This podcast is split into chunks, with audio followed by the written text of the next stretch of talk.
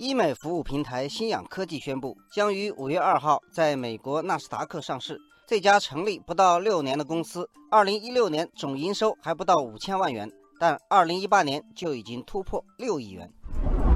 网友小马说：“短短三年，新氧科技的业绩实现一个数量级的增长，没想到医疗美容现在这么火。”网友爱喝喜茶说：“不奇怪，爱美之心，人皆有之，古今中外，概莫能外。”早在两千多年前，大哲学家亚里士多德就曾说：“俊美的相貌是比任何介绍信都管用的推荐书。”网友青雨之阳说：“时至今日，整容已经在观念上得到广泛认知和认同，从难以启齿到坦然面对，再到乐于分享，这种改变在短短几年内来得猝不及防，也让医美迅速成为一大消费热点。”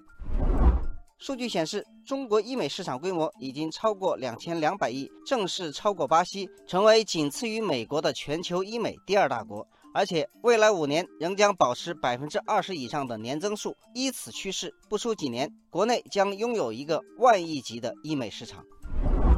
网友老福丁说：“现在越是年轻的人就越喜欢医美。”第一财经发布报告说。医美用户中，百分之五十九的人群为九零后，百分之二十二为八零后，零零后也占据了百分之十四的比例。网友吉士多说，医美用户中还有百分之十四是九零后男性，他们偏爱肉毒素除皱、植发、隆鼻。而女生则喜欢微创双眼皮、玻尿酸填充、吸脂、瘦脸针。网友秋晓说：“中国医美用户的平均年龄比美国年轻十岁，审美观和消费观还不很成熟，大家应当理性整形，安全变美，内外兼修，不宜过度沉迷其中。”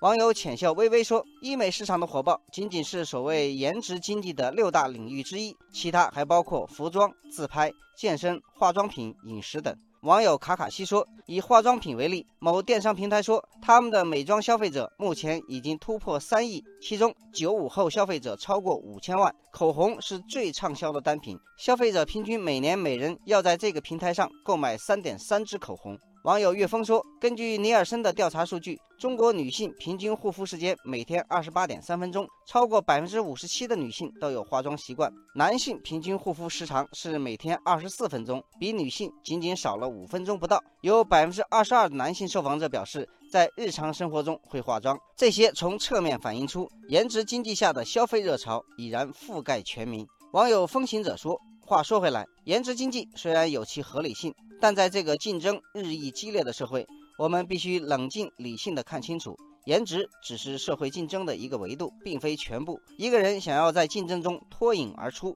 最重要的还是自身实力过硬。